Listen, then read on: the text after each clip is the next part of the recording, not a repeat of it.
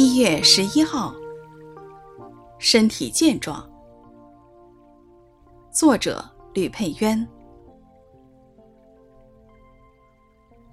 愿赐平安的神亲自使你们全然成圣，又愿你们的灵与魂与身子得蒙保守，在我们主耶稣基督降临的时候，完全无可指摘。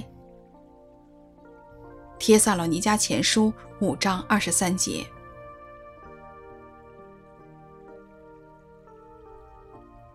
我们不要只为人的身体祷告。如果一个人身体健全，心灵不兴盛，就会用健康的身体去偏行己路。我们要为身体祷告，更要为人的灵命祷告。他的灵魂就会使用身体作为义的器具，荣耀神，以至于成为圣洁。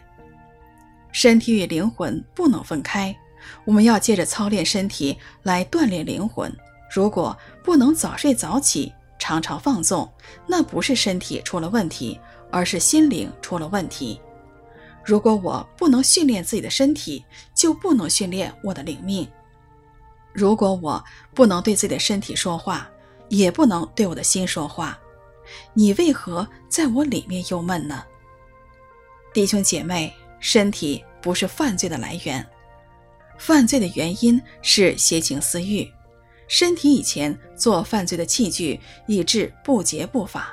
现在我们要将身体献给神，成为义的器具，以致成为圣洁，过敬虔的生活。求主带领我们好好操练身体，在世上按主的美意活得长久，有更多的时间侍奉主。我们的灵魂、身体都要在真理中兴盛，在爱中长大成熟。愿赐平安的神亲自使你们全然成圣又愿你们的灵与魂与身子得蒙保守。在我们主耶稣基督降临的时候完全无可指摘。帖萨罗尼迦前书五章二十三节。